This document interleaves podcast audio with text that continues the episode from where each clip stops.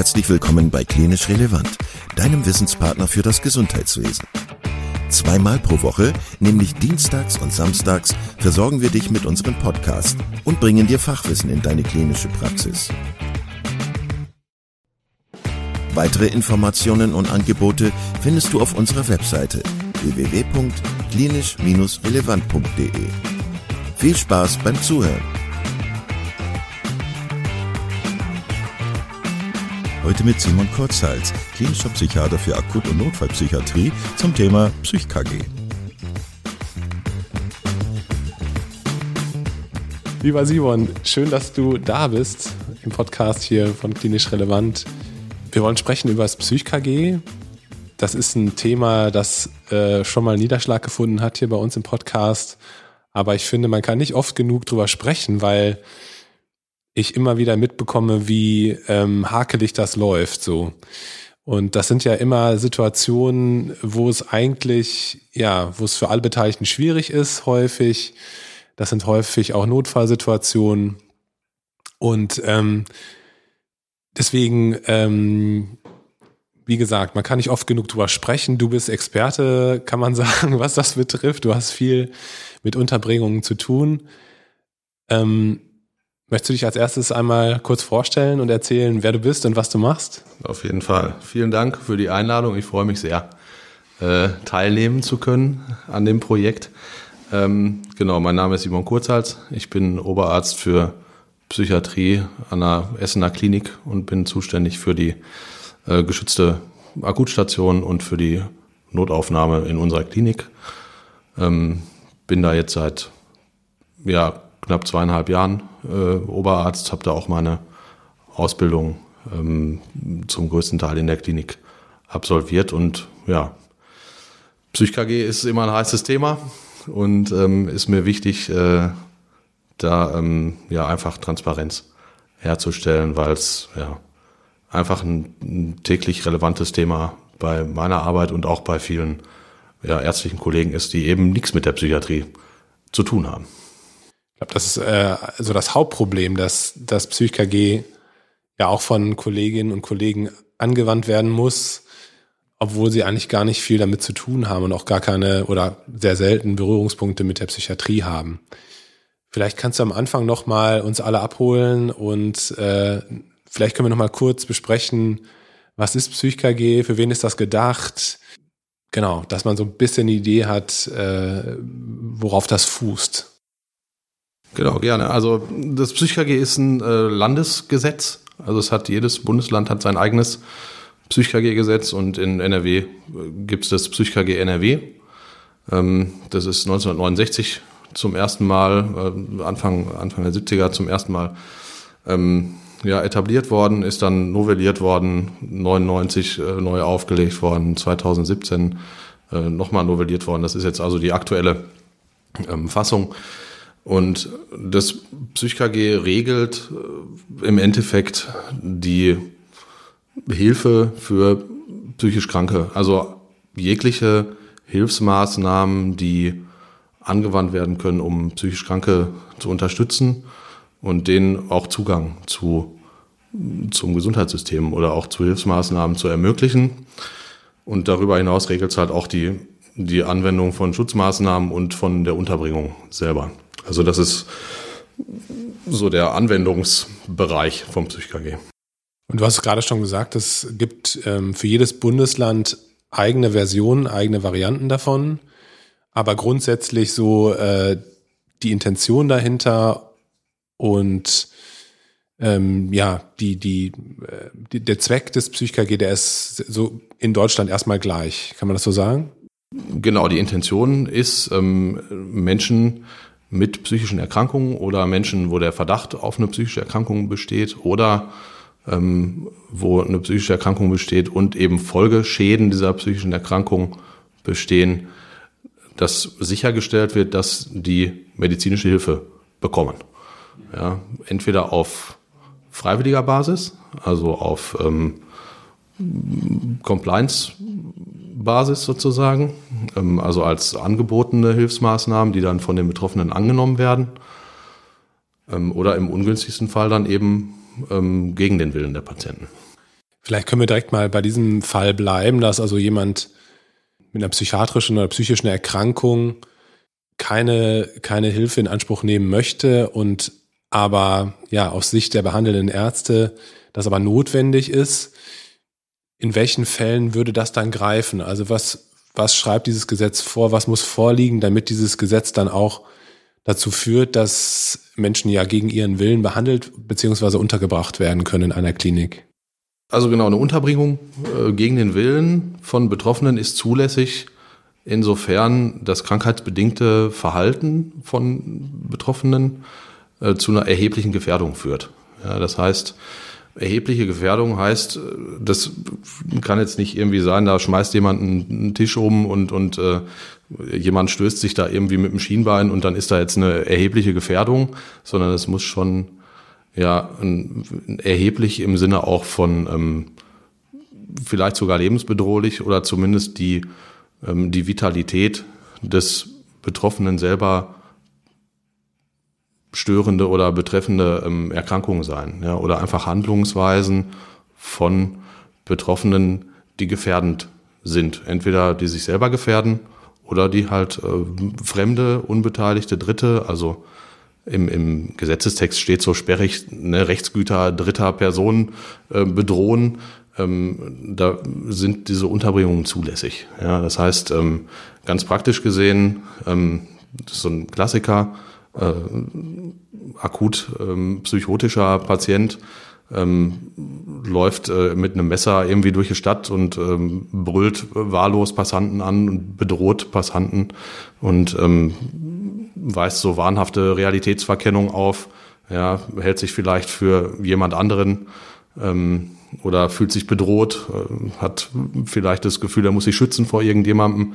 Ähm, besorgte Passanten rufen die Polizei. Die Polizei kommt erstmal, Polizei nimmt den Menschen erstmal in Augenschein und versucht das zu deeskalieren und verständigt dann, weil sie den Eindruck haben, dass da eine psychische Erkrankung vorliegen kann, verständigt dann den Rettungsdienst und die rufen dann Notarzt dazu und dann muss der Notarzt sich mit diesem ähm, Fall erstmal auseinandersetzen. Ne? Im überwiegenden Fall sind die Notärzte eben nicht psychiatrisch ausgebildet. Ja, das ist halt eben das, das tägliche Problem, was wir auch einfach in der Klinik haben, ähm, wo wir sehen, klar, der, der Großteil der Notfälle passiert außerhalb der Klinik. Ist ja naturgemäß äh, ist ja einfach so. Und im Gesetz, tatsächlich in dem Psychiatriegesetz steht auch drin, dass ähm, diese Unterbringungen erfolgen können, wenn Zeugnisse von in der Psychiatrie weitergebildeten Ärzten vorgelegt werden können. Ja, das ist also eine Bedingung. Ja, es ist ein Notarzt vor Ort, guckt sich diesen Patienten an und der Notarzt entscheidet, okay, der Mensch ist aufgrund seiner Erkrankung, aufgrund seiner vermutlich psychischen Erkrankung derart in seiner Handlungsfähigkeit eingeschränkt oder gefährdet oder zeigt eben krankheitsbedingtes Verhalten, was sich oder andere gefährdet, der muss in die Klinik, ob der das will oder nicht. Ja. Dann muss der Notarzt ein Zeugnis ausstellen, wo der diese, dieses äh, Verhalten des Betroffenen oder der Betroffenen beschreibt und auch die Gefährdungsaspekte da ganz klar benennt und aufführt. Und dieses Zeugnis wandert dann ans Ordnungsamt und äh, also die, die örtliche Ordnungsbehörde von jeder Stadt und die beantragt dann die Unterbringung beim zuständigen Amtsgericht. Das ist so der, der Weg und dann muss man natürlich gucken, wie man den Patienten oder Patientin davon überzeugt, ja. dass er in die Klinik geht. Ja. Lass uns noch mal ganz kurz einen Schritt zurückgehen. Ähm, das, was du gerade geschildert hast, war ja die Situation, wo es zu einer Fremdgefährdung kommt, wo jemand aufgrund seiner Erkrankung aggressiv ist, andere Menschen angreift, bedroht.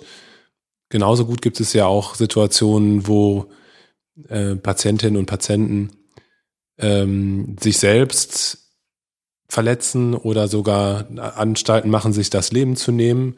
Das wäre ja dann auch so ein Fall, wo das PsychKG dann greifen würde, richtig? Auf jeden Fall. Also jegliche Gefährdung, ob das äh, eine, eine Eigengefährdung oder eine Fremdgefährdung darstellt, die im Rahmen von einer psychischen Erkrankung auftritt, kann durch das PsychKG bedient werden. Ja, also ob der Patient jetzt psychotisch ist, ob der delirant ist, ob der schwer intoxikiert ist und nicht mehr Herr seiner Sinne ist und psychisch so auffällig ist, dass der ähm, ja, Hilfe bedarf oder eben auch suizidal ist. Ja, also Menschen, die ähm, ihr Leben beenden wollen und wo, wo, wo häufig ja Angehörige, ähm, die davon äh, Kenntnis bekommen haben, dann den Rettungsdienst verständigen, ähm, wo der Verdacht besteht, dass da ein akutes suizidales Syndrom vorliegt, ähm, können die zu ihrem Schutz natürlich in eine psychiatrische Klinik ähm, eingewiesen werden und da untergebracht werden. Ja. Ich finde, es ist aber trotzdem nochmal erwähnenswert, dass das ja nur ein Gesetz ist, das greift, wenn eine psychische Erkrankung vorliegt, richtig? Beziehungsweise oder der Verdacht vorliegt, dass es sich um eine psychische Erkrankung handelt. Aber du hast auch gerade gesagt, dass äh, Intoxikationen da eine Rolle spielen können. Genau. Also per se steht so im Gesetz festgeschrieben, dass, ähm, dass diese, diese Maßnahmen zulässig sind, insofern ähm, das gefährdende Verhalten des Patienten auf eine psychische Erkrankung zurückzuführen ist. Es gibt jetzt, ich glaube, da kannst du dich mit zehn Ärzten unterhalten, da kriegst du zehn Antworten. Ähm, ich als Psychiater denke natürlich, gut, ein Mensch, der alkoholintoxikiert ist, hat per se keine psychische Erkrankung. Ähm, es gibt aber Menschen, die ja im Rahmen von Alkoholkonsum derart zur psychischen Labilität neigen, ähm, dass sich im Rahmen auch von Intoxikationen auch suizidale Syndrome entwickeln können. Ja, oder dass ähm, Menschen im Rahmen von Intoxikationen aggressiv werden oder Situationen verkennen, ähm, einfach weil sie nicht mehr Herr ihrer Sinne sind, weil sie intoxikationsbedingt ähm, sich dann in eine Gefährdungslage begeben. Das Positive dabei ist ja, dass es nach der Intoxikation ausgelaufen ist, diese Gefährdung. Ja, das heißt, die Menschen sind dann nach der Detoxikation, kann man sich wieder mit denen vernünftig auseinandersetzen. Die können auch selber dann dazu Angaben machen und sagen, oh Gott, das ist mir noch nie passiert. Ja, oder ja, keine Ahnung, passiert mir ständig, aber ist mir egal. Also es gibt es natürlich auch. Diese Patienten gibt's, ne? Also ähm, man hat regelmäßig mit Intoxikation zu tun. Das ist jetzt nicht das äh, das Gros des ähm, PsychKG. Aber natürlich, das mm, wird auch über als vorübergehende psychische Auffälligkeit betitelt. Okay. Und dann wollte ich dich noch eine andere Sache fragen. Ähm, bedeutet das, dass die Patienten äh, dann auch zwingend in einer psychiatrischen Klinik untergebracht werden müssen? Genau, also das Ziel ist insgesamt ein psychiatrisches Fachkrankenhaus beziehungsweise eine, eine, eine Universitätsklinik, also eine psychiatrische äh, Klinik, psychiatrische Hochschulklinik. Ähm, technisch gesehen könnte man ähm, diskutieren, ob man nach PsychKG untergebrachte Patienten in, in einer inneren Klinik behandelt. Das wird keiner machen. Also es wird sich jeder ärztliche Klinikleiter, der nicht Psychiater ist, mit Händen und Füßen dagegen wehren, den nach PsychKG untergebrachten Patienten zu behandeln. Ja. Ähm, in dem Gesetz steht nämlich auch, dass die Klinik, die ähm, den Patienten dann behandelt, sicherstellen muss, dass der Patient die Klinik nicht verlässt, dass der Patient die Klinik nicht verlassen kann. Das wird bei uns in der Klinik zum Beispiel durch eine geschlossene Tür gesichert. In anderen Kliniken gibt's gibt da Kliniken, die haben keine geschlossene Tür, die machen eine offene Psychiatrie, die arbeiten dann mit mehr Pflegepersonal. Das heißt, die haben dann engmaschigere Betreuung und dann steht im Zweifel eine Pflegekraft neben dem Patienten oder der Patientin und betreut die halt eins zu eins und passt auf, dass sie nicht ähm, von der Station abgängig ist. So kann man das sicherstellen. Das wird in einem in einer somatischen Klinik oder einer somatisch orientierten Klinik wird es praktischerweise gar nicht umsetzbar sein. Man kann aber, das gibt es ja auch, diesen Umstand, Patienten, die ähm, im Rahmen vom PsychKG untergebracht sind, können ja auch schwere internistische oder chirurgische ähm, Erkrankungsbilder auf einmal bieten ja, oder ähm, müssen intensivmedizinisch behandelt werden. Dann kann man diese Unterbringung beurlauben. Kann man für äh, bis zu zehn Tage beim Amtsgericht anzeigen. Sagen wir, müssen die psychiatrische Behandlung pausieren, sozusagen, weil jetzt eine andere, zum Beispiel Patient fällt hin, bricht sich ein Bein, ja, oder bricht sich ein Arm oder was auch immer, oder Patient kriegt eine Infektion oder muss äh, in eine intensivmedizinische Behandlung, aus welchen Gründen auch immer, ähm, kann man diese Unterbringung pausieren. Aber unter Realitätsaspekten würde keine, keine nicht psychiatrische Klinik einen Psych-KG-Patienten aufnehmen, ja, wenn die wissen, was damit verbunden ist. Ja. Jetzt hast du gerade schon gesagt, im Gesetzestext steht eigentlich drin, dass ähm, ein Zeugnis, ein entsprechendes Zeugnis ausgestellt werden muss von einem Arzt, der eigentlich im Bereich der Psychiatrie Erfahrungen hat.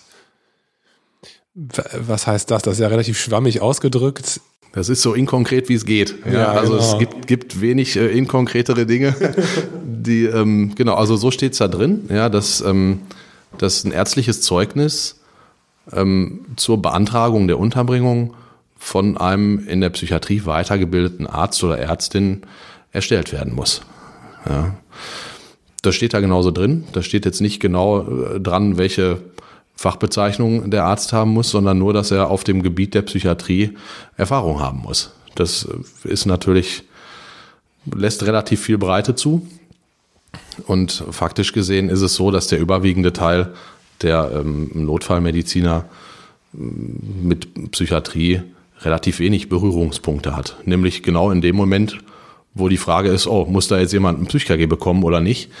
Ähm, kann mitunter sein, dass das das erste Mal ist, dass die mit einem, ähm, mit einer, mit einer, mit der psychiatrischen, ähm, mit dem psychiatrischen Fachgebiet in Berührung kommen. Das ist natürlich relativ ungünstig, dann in dem Moment ad hoc äh, auch sicher zu wirken in dem, was man, was man da jetzt entscheidet. Ja, dann gibt's häufig auch Sperren bei den, bei den notärztlichen Kollegen, die dann nicht wissen, wie sie das anwenden können, ne? unsicher sind und sagen, ich habe das noch nie gemacht und ich weiß, wüsste jetzt gar nicht, wie ich das machen soll. Dann wird irgendwie versucht, den Patienten zu bereden und den Patienten zu überreden, freiwillig in die Klinik zu gehen. Dann dauert das Ganze ewig häufig. Alle sind unzufrieden. Dann ist häufig auch noch die Polizei dabei, die sowieso unzufrieden ist, weil sie sich denkt, wieso können die das alles nicht klären? Und dann hat man am Ende einen Notarzt, der nicht weiß, was er machen soll. Die Polizei und Rettungsdienste, die keinen Bock haben, weil nichts nach vorne geht. Der Patient, der ungeduldig ist, weil er gar nicht weiß, was los ist.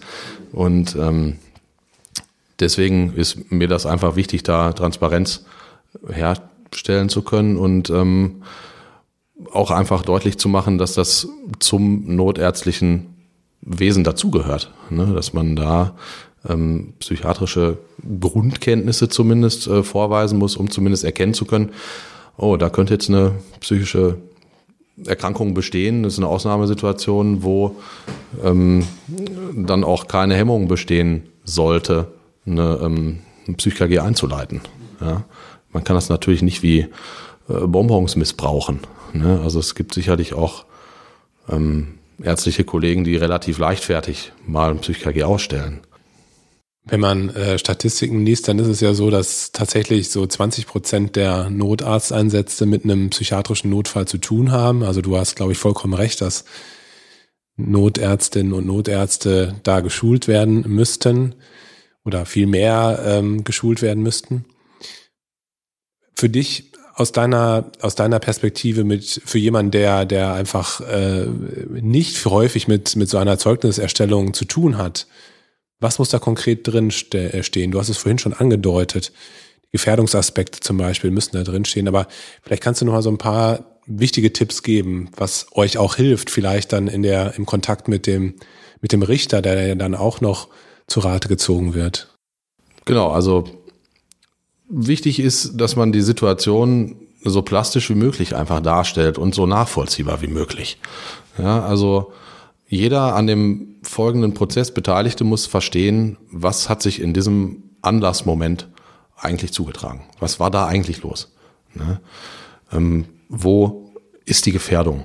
Ja, dass wir das mit, mit einem Freiheitsentzug von, von dem Betroffenen ähm, überhaupt belegen können. Das heißt, ich muss ähm, einfach sicherstellen als Notarzt, ich, ich weiß, was passiert ist. Da fängt es ja häufig schon an. Ja, vielleicht hat man überhaupt keine vernünftige Übergabe bekommen. Ja, also wichtig ist erstmal ein Verständnis von der Gesamtsituation überhaupt zu bekommen, ähm, das dann erfassen zu können und das halt aufschreiben zu können. Das muss ja kein Pamphlet sein, sondern das kann ja alles äh, relativ kurz und, und pragmatisch syndromal zusammengefasst werden. Ähm, jetzt am, am Beispiel, was ich vorhin gesagt hatte, ne, Mann läuft aggressiv mit Messer über die Straße und meint, er wird verfolgt und, und bedroht ähm, unbeteiligte Passanten, ähm, würde ich reinschreiben, dass der Patient enthemmt ist, aggressiv ist, im Rahmen von einer wahnhaften Verkennung über keine kritische Realitätsfeststellung verfügt, ähm, im Rahmen dessen einfach eine Gefährdung darstellt, das wird schon ausreichen in meinen Augen. Also wenn man da eine plausible Schilderung ähm, einfach der der Situation ähm, abliefern kann, dann ist schon viel erreicht. So, ähm, das heißt, diese Gefährdungssituation so kurz und rund wie möglich darzustellen und dann es gibt ja verschiedene Zeugnisse, die sehen alle verschieden aus. Ne? Jede Kommune hat irgendwie ihr eigenes Zeugnis. Ähm, es gibt auch die Möglichkeit, dann einzelne Symptome aufzuführen. Ähm, es gibt auch die Möglichkeit, weitere Informationen noch dazu aufzuführen, ähm, vielleicht auch Fremdanamnese dazu noch zu schreiben. Aber es geht in diesem Zeugnis muss es darum gehen, diese akute Gefährdung, erhebliche akute Gefährdung auch abzubilden. Und das ist ja so retrospektiv nicht immer der Fall. Ne? Das gelingt halt einfach häufig den, den Notärzten nicht immer, weil eben auch sicherlich da eine gewisse ja, unzureichende Fortbildung besteht. Ne? Ähm, aber das wären so, ja, so ganz pragmatische Lösungsansätze, ne? dass die Menschen äh, die Realität derart wahnhaft verkennen, dass die eine Gefährdung darstellen, dass die emotional nicht steuerungsfähig sind, ja, dass die enthemmt und aggressiv und tätlich sind. Ja, ähm, das wären so Vokabeln, die ich benutzen würde. Ja. Und ähm, du hast es gerade schon gesagt, es muss eine erhebliche Gefahr für ja die die Person selber oder für andere Menschen bestehen und es muss eine unmittelbare Gefahr da sein. Also das muss schon nachvollziehbar sein, dass das nichts ist, was vielleicht in den nächsten Tagen mal passieren könnte. Genau, die Gefahr muss unmittelbar, die muss immanent da sein. Die muss immanent da sein. Die kann auch also nicht nur die Betroffenen selber und äh, dritte Personen, sondern eben auch äh, wichtige Rechtsgüter von Dritten äh, berücksichtigen. Ne? Wenn jemand jetzt anfängt, da mutwillig Sachbeschädigung an, äh, weiß ich nicht, an einem Haus, einem Auto oder ähm, irgendwelchen wertvollen Gegenständen von, von dritten Personen ähm, vornimmt. Also es muss eine erkennbare, erhebliche Gefährdung bestehen oder das Verhalten das krankheitsbedingte Verhalten des Betroffenen oder der Betroffenen muss das annehmen lassen, dass das in jedem Moment passieren kann. Ja, also das, das ist eben das, was gemeint ist mit einer erheblichen Gefährdung und die muss da sein. Wenn die nicht da ist, muss man sich fragen, ob das dann ausreichend ist. Ja, bei einem suizidalen Patienten ist es in der Regel ausreichend. Bei jemandem, der psychotisch ist, den ich im Gespräch überhaupt nicht beruhigen kann, den ich überhaupt nicht erreichen kann. Jemand, der auch nicht einsichtsfähig ist. Ja? Man kann das vielleicht mit, mit, mit, mit auch Patienten, die nicht einsichtsfähig sind, vergleichen. Ja, also es gibt ja ähm, Chirurgen oder ähm, Anästhesisten, die würden bestimmte Menschen aufgrund angenommener fehlender Einsichtsfähigkeit zum Beispiel nicht operieren oder nicht äh, anästhesieren. Ja. Ich würde zum Beispiel einem Menschen, wo ich meine, der ist psychisch krank und der ist nicht einsichtsfähig, dem würde ich, wenn der gefährdet oder gefährdend ist und nicht einsichtsfähig ist, dann würde ich den auch nicht draußen rumlaufen lassen, solange der eine Gefährdung darstellt. Ne? Ähm, Stichwort Einsichtsfähigkeit finde ich einen ganz relevanten Punkt, einen ganz anschaulich, ganz praktikablen ähm, Punkt, ähm, den man sich immer überlegen sollte. Versteht der Mensch, dem ich gegenüberstehe, gerade die Situation? Versteht er, was gerade passiert? Und kann der, wenn ich mit dem rede, das verstehen, was ich dem erzähle? Und kann der Art und Umfang und Bedeutung dieses, dieser ganzen Situation, kann er das verstehen? Wenn er es nicht verstehen kann und keine oder unzureichende Einsichtsfähigkeit da ist, dann gibt es eigentlich nur eine Richtung. Ja, ja ich glaube, du hast das schön ähm, dargestellt. Hm, du hast gerade schon erwähnt, dass das Ordnungsamt auch ein Player ist in diesem Spiel. Warum ist das Ordnungsamt involviert und welche Rolle spielt das Ordnungsamt? Kannst du das nochmal erklären? Genau, das Ordnungsamt spielt in diesem ähm, in, in, der, in der Beantragung und in der Bearbeitung vom PsychKG insofern eine Rolle, als dass das äh, als Ordnungsbehörde den Antrag von dem Arzt entgegennimmt. Ja? Und der Arzt selber bringt den Patienten ja nicht unter. Ja, der Arzt selber verfasst ein ärztliches Zeugnis, gibt das an die Ordnungsbehörde, stellvertretend häufig dann an die Feuerwehr oder den Rettungsdienst, die dann eben, es kommt wieder auf die Stadt an, die dann manchmal auch als äh, Ordnungsbeamter eingesetzt werden. Dann geht das Zeugnis an die Ordnungsbehörde und die Ordnungsbehörde beantragt dann die Unterbringung beim Gericht. Ja, das ist dann in der Regel ja eine sofortige Unterbringung, wenn die Patienten jetzt draußen notfallmäßig aufgefunden werden und direkt mit dem Notarzt und mit dem Rettungsdienst in die Klinik fahren. Ähm, Gibt es ja bis dahin keine Entscheidung vom Gericht. Ja? Also der Patient oder die Patientin, die fährt ja erstmal in die Klinik und wird da gegen ihren Willen festgehalten.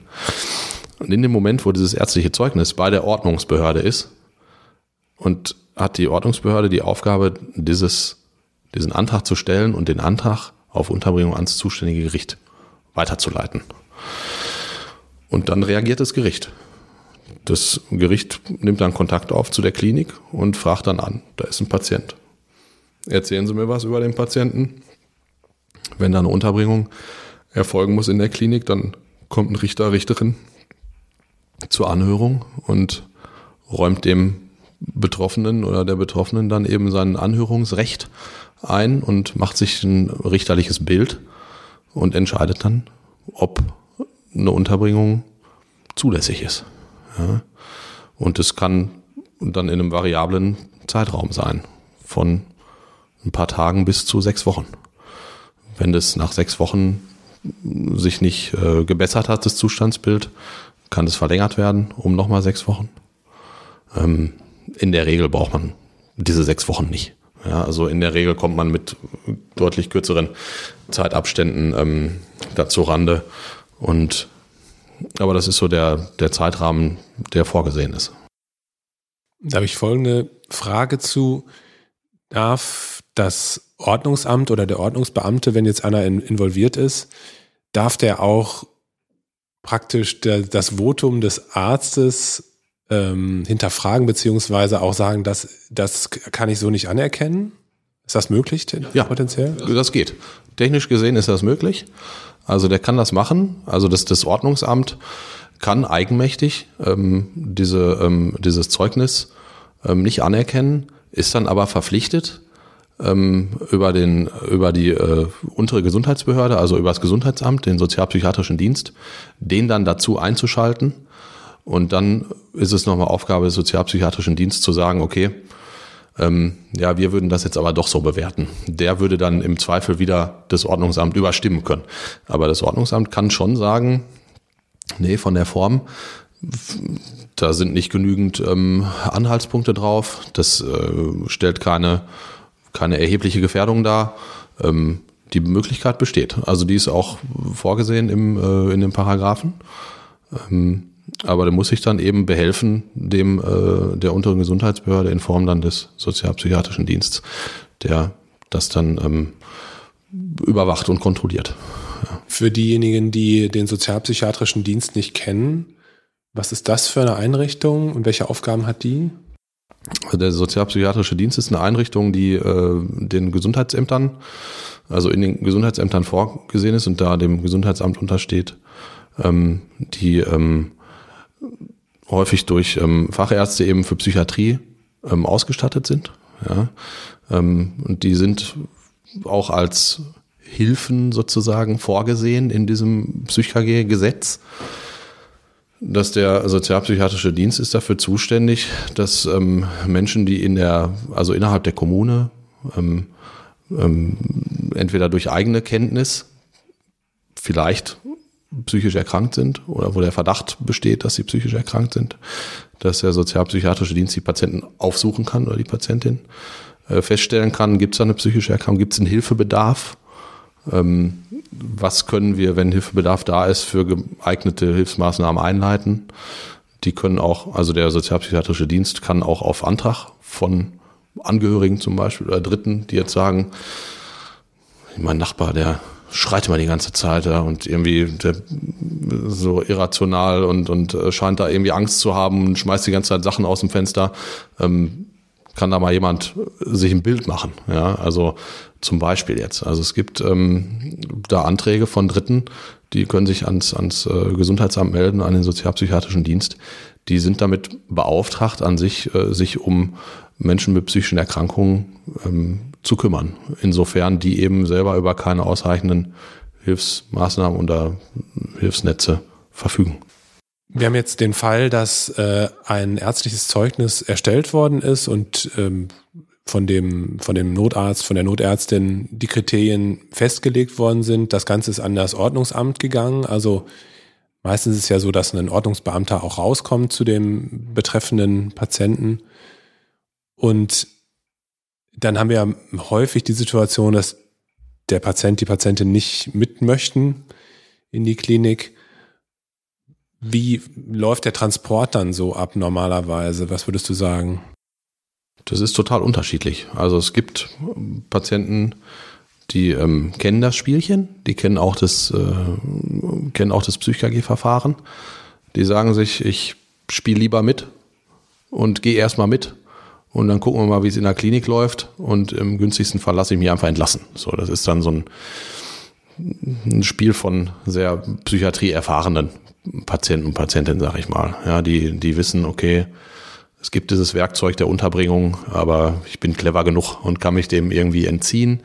Ähm, es gibt klar Patienten, die unter Protest äh, nur mitgehen, die dann, die dann auch lautstark sich, sich wehren. Es gibt auch äh, Patienten oder Patientinnen, die, ähm, die sich dann nicht nur verbal, sondern eben auch tätlich wehren und sich dann anlegen mit, mit den Rettungskräften selber oder dann eben im Verlauf mit Polizeikräften. Ja, dann werden die im ungünstigsten Fall fixiert transportiert.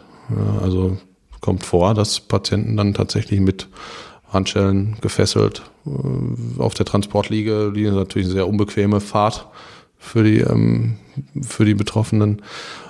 Das kommt vor. Also das kommt ganz auf die, auf das Verhalten desjenigen an oder derjenigen, die da ähm, der, denen eine Unterbringung da entgegensteht. Das heißt, es ist nicht ein Automatismus, dass die Polizei hinzugezogen werden muss, sondern es ist auch möglich, dass äh, der Patient, die Patientin, dass die letztlich mit dem Rettungsdienst dann äh, in Begleitung des Ordnungsbeamten oder eben auch nicht in die Klinik gebracht werden. Auf jeden Fall ist eher die Regel, ja, also dass die ähm, Patienten mitkommen, Patienten, die aus der Wohnung geholt werden, weil sie ähm, ja, chronische psychische Erkrankungen vielleicht haben und, und verwahrlosen zum Beispiel, aber haben eben kein, ähm, keine Angehörigen, kein soziales Netz, was sich kümmert, keine gesetzliche Betreuung, die ähm, alleine als hilflose Personen dann anzusehen sind, die, die in der Wohnung vor sich hin verwahrlosen, mehr oder minder, ja, die ganz gruselige Zustände in der Wohnung ähm, da beherbergen und ähm, die kommen da in der Regel relativ äh, komplikations los mit. Aber klar, es gibt das in, in jeder Bandbreite. Es gibt den hochaggressiven äh, Menschen, der dann einfach aufgrund der, der Erregung äh, und des Widerwillens dann auch in der Klinik direkt erstmal fixiert übernommen werden muss und dann auch behandelt werden muss gegen seinen Willen. Ne? Also die dann nicht willens sind, Medikamente einzunehmen, aber dann so aggressiv sind und auch bei Defixierungsversuchen dann immer noch aggressiv und enthemmt sind und äh, einfach eine Gefährdung darstellen, dass sie dann eben behandelt werden müssen. Da hast du gerade was Wichtiges gesagt. Das ähm, bringt mich noch auf eine wichtige Frage, wo ich das Gefühl habe, dass es auch häufig Missverständnisse gibt. Jemand, der eine gesetzliche Betreuung hat, da gibt es ja unterschiedliche Bereiche, die die Betreuung ähm, abdecken kann, also Aufenthaltsbestimmungsrecht, Gesundheitsfürsorge und so weiter und so weiter. Jemand, der eine gesetzliche Betreuung inne äh, oder der eine gesetzliche Betreuung hat, der zum Beispiel die das Aufenthaltsbestimmungsrecht hat, muss für so einen Patienten in der Akutsituation dann trotzdem noch ein Psych-KG eingerichtet werden oder ist das sozusagen dann auch über den Betreuer regelbar? Ja, das kommt ein bisschen drauf an, wie die Anlasssituation ist. Ja, wenn ähm, der Patient zum Beispiel durch eine ähm, Erkrankung, durch eine psychische Erkrankung ähm, eher eigengefährdet ist, ja, also durch ein Fortlauf, ein unbehandeltes Fortlaufen der Erkrankung dann auch mit einem, mit einer erheblichen Verschlechterung des Gesundheitszustands einhergehen wird oder Patient suizidal ist oder autoaggressiv ist und sich ähm, erheblich selber beschädigen kann oder das tut, da kann das ähm, Betreuungsrecht das vorsehen, dass auf Antrag des Betreuers oder der Betreuerin dann eben eine Unterbringung auch zulässig ist. Ja, das passiert aber nur auf Antrag des Betreuers. Natürlich gibt es die Situation, Patient hat eine gesetzliche Betreuung ähm, und es weiß aber keiner und der Patient sagt nichts dazu. Ja, das heißt, man hat einen Notarzt, der sieht einen Patienten, der akut psychisch erkrankt ist und in die Klinik muss, wo der erstmal sagt, okay, da würde ich mich jetzt für ein Psych-KG entscheiden stellt er ja trotzdem erstmal den ärztlichen Antrag. In der Zeit, wo der Patient dann in der Klinik ist, bis zu dem Zeitpunkt, wo ein Richter oder eine Richterin kommt, bis zur Anhörung, hat man ja einen gewissen Vorlauf, wo man dann in Erkenntnis bringen kann, ob eine gesetzliche Betreuung besteht oder nicht. Dann muss Rücksprache gehalten werden mit denen und dann müssen die halt im Nachhinein einen Antrag stellen auf Unterbringung. Wenn der Antrag nicht da ist, bis, bis die Richter da sind, dann, dann wird es ein Psych-KG. Ne? Also ähm, die Unterbringung im Rahmen von Betreuungsrecht erfolgt nur auf Antrag des Betreuers. Da kann ich Zeugnisse hinschicken und dann kann die Betreuung das beantragen. Wenn der Patient, die Patientin bei euch ankommt, was passiert dann? Also was sind so die, vorgeschriebenen Schritte. Du hast es gerade schon gesagt, es gibt eine Anhörung. Die Patienten haben natürlich auch bestimmte Rechte. Äh, es findet ja ein Freiheitsentzug statt. Kannst du das nochmal erklären und, und erzählen, welche, welche Dinge dann ablaufen und welcher Aufwand das, Aufwand das auch für euch ist? Das ist ja mit sehr viel Dokumentation und so weiter verbunden. Genau, also der, der Umstand oder die Gefahr ist ja jetzt erstmal abgewendet in dem Moment, wo der Patient in der Klinik ist oder die Patientin. Ja, die, die halten sich dann in der Klinik auf, aber damit ist ja noch nichts gelöst. Ja, damit hat man einfach nur den, die Örtlichkeit gewechselt und die Betroffenen sind jetzt halt einfach festgesetzt an einem Ort, wo sie nie weg können. Das heißt, ähm, was dann in der Klinik erstmal gefragt ist, ist, äh, ist ein Beziehungsaufbau. Ja, ich muss versuchen, mit dem mit dem Betroffenen äh, auf einen grünen Zweig zu kommen und bei dem einen Fuß in die Tür zu bekommen. Ja, es ist natürlich äh, relativ, ähm, kann relativ schwierig sein bei ähm, bestimmten Erkrankungsverläufen, weil man eben an relativ ungleichen Positionen sich aufhält. Ja, es ist ja keine gleichberechtigte Position. Ja, der, der, aus, aus Sicht des Betroffenen oder der Betroffenen hat der Arzt natürlich die Macht über, über diese, ähm, über diese Unterbringung. Ja. In der Realität ist das natürlich nicht so. Der, das Ziel ist ja, die Patienten zu behandeln und dem Patienten das zu ermöglichen, wieder selbstständig und autonom am Leben teilzunehmen. Das ist schon mal der erste Punkt. Also ich muss versuchen, eine Beziehung zu dem Patienten erstmal hinzubekommen. Dafür muss ich dem erklären, warum das notwendig ist, dass er in der Klinik ist. Da hat er auch ein Recht drauf, der Patient, ja, dass ich äh, die aufkläre, ähm, warum das so ist, dass ich auch sage, es wird ein Richter kommen, der wird sie anhören und dann wird der Richter Ihnen das auch nochmal erklären oder die Richterin. Und dann erkläre ich Ihnen das danach auch nochmal. Ja, also mir ist da schon dran gelegen, den Leuten das auch transparent zu machen und auch zu sagen, hier ist der Gerichtsbeschluss, bitte schauen Sie nach, das ist ja Ihr Recht, Sie können da reingucken. Sie dürfen sich auch beschweren darüber. Ja, die können ganz normale äh, Rechtsbeschwerde einlegen gegen diese Unterbringungsbeschlüsse. Die gehen dann ans Amtsgericht oder erstmal dann ans Landesgericht. Und da wird dann beschieden über diese Beschwerden. Und häufig muss man sich dann als Arzt auch noch ähm, darüber hinaus äußern. Ne? Warum ist diese, diese Behandlung jetzt noch weiter nötig? Ne? Ist Patient noch immer so krank? Ist die Gefährdung noch immer so äh, vorhanden? Ja? Also die haben das Recht auf Beschwerde, die haben das Recht auf diese Informationen, warum die da sind. Ähm, die Patienten haben das Recht darauf, dass ein Behandlungsplan erstellt wird. Ja, also ich ähm, überlege mir dann bei jedem Patienten, wie soll die Behandlung vonstatten gehen? Ja? Wie wird der Patient behandelt? Was sind die Punkte, die ich erreichen will?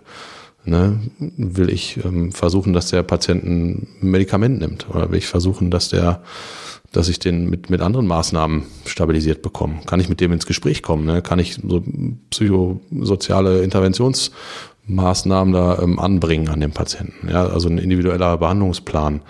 Ähm, Gibt es andere Möglichkeiten, die, die die Behandlung noch, äh, noch vorsieht? Ja, das sind so die ersten Schritte. Und dann hängt es erstmal vom Verhalten des Patienten ab. Ja, ist der, kann der Patient das nachvollziehen, was da passiert? Verändert sich das Verhalten? Ja, ist das Verhalten genau das gleiche wie beim Anlass, also wie bei der, wie bei der Unterbringung selber oder wie bei der Gefährdungssituation selber? Nimmt das ab? Nimmt das zu? Verändert sich das überhaupt? Ja, also das ergibt dann die Behandlung erstmal oder der Behandlungszeitraum muss man sich dann angucken, wie sich das entwickelt. Ähm, das sind so die ersten Punkte. Klar muss man auch prüfen, ist der Patient compliant, macht er mit? Ist der adherent? Ist der, kann der Medikamente nehmen? Profitiert er von den Medikamenten? Ähm, nimmt er teil an den, an den angebotenen Therapien?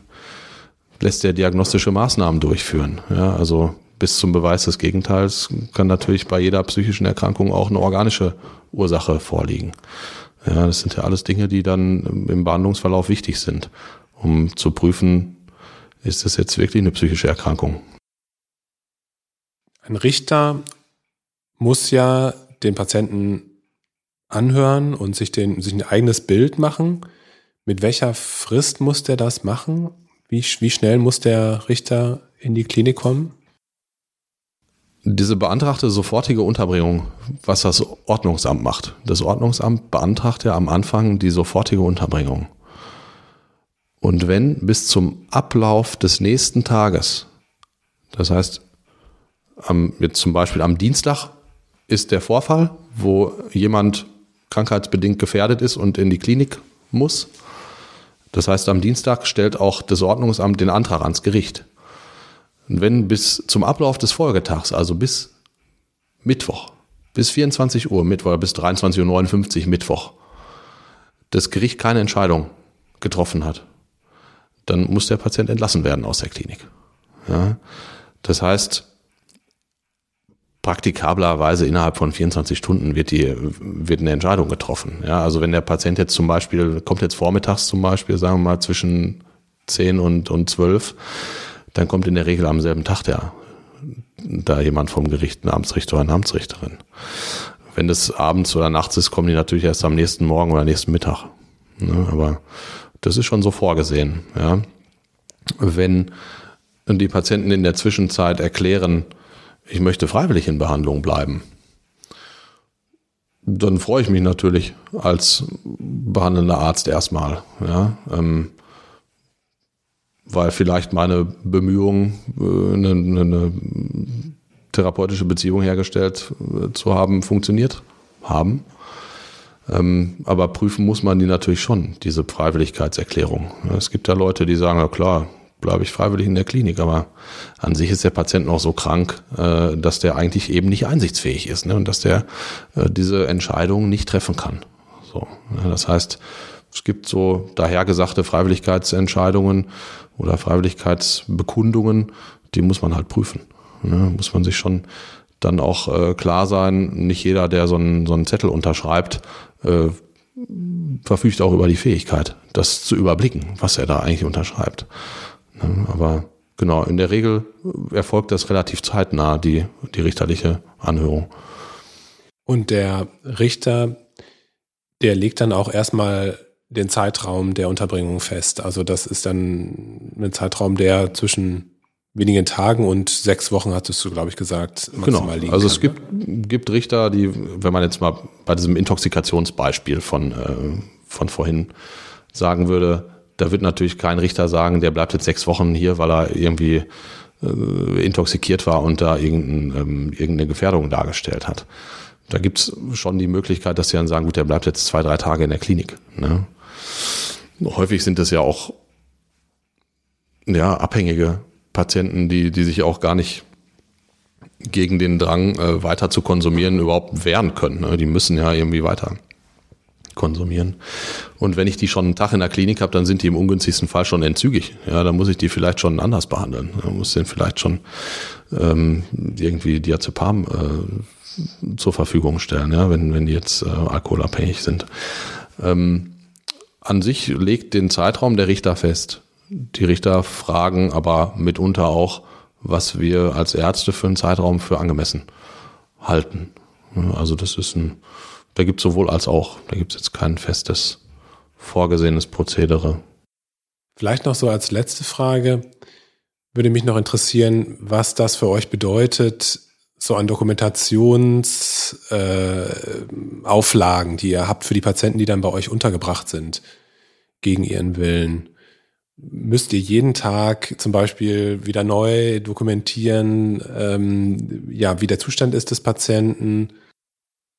Das ist ein ganz wichtiger Punkt, weil das eben den äh, erheblichsten äh, Aufwand mitunter auch ausmacht, ähm, weil tatsächlich das so vorgesehen ist während der Unterbringung diese erhebliche Gefährdung, was ich eingangs erzählt habe, eine erhebliche Gefährdung, die krankheitsbedingt vorhanden ist die muss bestehen. Wenn die wegfällt, wenn diese erhebliche Gefährdung nicht mehr da ist, dann gibt es auch keine, laut, laut dem Unterbringungsgesetz gibt es dann keine Möglichkeit, diese Unterbringung aufrechtzuerhalten. Die Unterbringung muss dann beendet werden.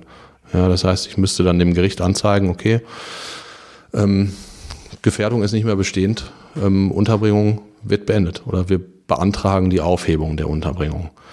Das heißt, man muss den Patienten, die Patientin jeden Tag kritisch prüfen ähm, und anhand des Verhaltens und auch aus dem Gespräch heraus abwägen, ähm, ist diese Gefährdung fortbestehend, wenn der Patient sich nicht mehr in der Klinik befindet. Ja. Das ist aufwendig. Das ist zeitaufwendig und das erfordert natürlich auch die Mitarbeit des Patienten. Ja, wenn ich Patienten habe, die gar nicht mit mir sprechen, habe ich natürlich Schwierigkeiten, mir das auszurechnen. Im Endeffekt ist ja die, die Währung in der Psychiatrie ist ja Information. Ne? Also Information, die ich von dem Patienten erhalte, um mit dem Patienten gemeinsam zu sehen, wo kann der Patient im günstigsten Fall sich hinentwickeln. Wenn der Patient nicht spricht, dann kann ich natürlich relativ wenig mit dem gemeinsam erarbeiten, dann brauche ich andere Informationsquellen. Um an diese Informationen zu kommen, wo Gefährdung besteht, brauche ich natürlich wieder Zeit. Ja, brauche ich Zeit und muss diese Information irgendwo auftun. Das heißt, wir müssen praktisch gesehen täglich mit den Patienten zusammensitzen und das genau dokumentieren, dass diese Gefährdungsaspekte da sind. Das ist mitunter schwierig, weil auch Patienten, die ähm, durch Einnahme von Medikamenten dann eben gesünder werden eben dann äh, nicht mehr, äh, nicht mehr so akut gefährdet sind. Ja, das heißt, man sieht, okay, die Behandlung ist erfolgreich und ist zielführend. Ja, das soll die Behandlung an sich auch sein. Das soll die Unterbringung soll ja zum Ziel haben, ein geeignetes Mittel darzustellen, um den Patienten oder Patientin wieder zu ermöglichen, ein selbstbestimmtes Leben zu führen. Ja, und auch außerhalb von, einer, von einem psychiatrischen Krankenhaus ein autonomes Leben führen zu können. Das ist halt ein, kann mitunter ein gewisser Graubereich sein, ne, wo man dann äh, sich überlegen muss, gut, ich sehe, der Patient wird besser, ich sehe, die Behandlung funktioniert und muss mich dann halt fragen, wie medizinisch, ethisch, moralisch vertretbar ist das jetzt einen kranken Patienten, wo ich sehe, der wird besser, ähm, da jetzt zu sagen, gut, den überlasse ich jetzt wieder sich selber, obwohl der eigentlich noch nicht in dieser Phase der Fähigkeit wieder der Selbstbestimmung angekommen ist. Ja, aber das ist das tägliche Brot der Psychiatrie. Ja, also am Menschen dran zu bleiben und, ähm, und mit, dem, mit dem Menschen gemeinsam zu arbeiten, um zu gucken, wie man ja, die persönliche Freiheit im Endeffekt auch wieder erlangen kann und, und wie man ähm, Selbstbestimmungsfähigkeit wiederherstellen kann. Vielen Dank, Simon, dass du uns da auf diese Reise mitgenommen hast. Äh, ich glaube, es war sehr hilfreich für viele, mal so einen, so einen Fall zu durchdenken und die verschiedenen Eventualitäten mal zu durchdenken. Unterm Strich muss ich sagen, bleibt es doch immer auch noch eine sehr individuelle Einschätzung, die man da vornehmen muss. Und ja, ich glaube, es ist extrem wichtig, dass Menschen, die halt in der akuten Patientenversorgung sind, unter anderem Notärztinnen, Notärzte, dass die einfach geschult sind und zumindest auch die, ähm, die Möglichkeiten und die Grenzen von, von zum Beispiel dem PsychKG kennen. Ja, und das muss auch Niederschlag finden, natürlich in der Ausbildung. Das, das sehe ich ganz klar weil es einfach so viele verschiedene Aspekte gibt, die man berücksichtigen muss. Also vielen Dank, Simon. Das war total spannend, auch für mich. Wieder was dazu gelernt und ähm, ich freu, würde mich freuen, wenn wir nochmal ein paar andere psychiatrische Themen besprechen würden zusammen. Auf jeden Fall. Vielen Dank. Mir ist es auf jeden Fall ein Anliegen, dass ähm, genau auch nochmal was du gerade gesagt hast, ähm, dass es wichtig ist, alle Beteiligten auf den gleichen Informationsstand zu bringen. Ne? Und, und äh, wenn da ärztliche Kollegen ähm, ja ihre Schwierigkeiten ähm, haben, da auch nicht ähm, ja nicht Vorhalt machen, auch zu fragen. Ähm, irgendwo findet sich schon ein Psychiater. Ja, im Zweifel ähm, im Zweifel ähm, ja Herrn Kurzhals fragen. ähm, also es ist wirklich ähm, mir ein Anliegen, dass da sehr viel, ähm, ja, sehr viel mehr Sicherheit in die Anwendung einfach kommt bei den, ähm, bei den ärztlichen Kollegen. Ne? Also es ist, ähm, man kann da, man kann da sich nicht genügend äh, weiterbilden, ähm, aber es ist jetzt auch keine hirnchirurgische Fortbildung. Ja, also ähm, ich denke, das sollte, sollte ähm, das, das Mindeste für jeden äh, ja, Notarzt oder im Notarztbereich äh, tätigen Kollegen da ähm, auch drin sein. Ne? Absolut. Vielen Dank, dass ich da sein durfte. Danke dir, Simon. Vielen Dank, dass du heute wieder zugehört hast und unser Gast gewesen bist. Wir hoffen sehr, dass dir dieser Beitrag gefallen hat und du etwas für deinen klinischen Alltag mitnehmen konntest. Wenn dem so sein sollte, dann freuen wir uns sehr über eine positive Bewertung bei Apple Podcasts. Falls du Lust hast mitzumachen und es einen Themenbereich gibt, in dem du dich besonders gut auskennst, dann melde dich doch gerne unter kontakt@klinisch-relevant.de. Gleiches gilt, wenn du Themenvorschläge oder konstruktive Kritik für uns hast. An dieser Stelle auch der Hinweis auf unseren Newsletter, den du unter www.klinisch-relevant.de abonnieren kannst und der dich immer auf dem Laufenden hält. Wenn du dich für unseren Newsletter einträgst, bekommst du einen 5-Euro-Gutschein, mit dem du in unserer Fortbildungsakademie einkaufen kannst. Wir wünschen dir jetzt bis zum nächsten Mal eine gute Zeit und freuen uns, wenn du bald wieder einschaltest. Pass auf dich auf, bleib gesund. Bis zum nächsten Mal. Ciao.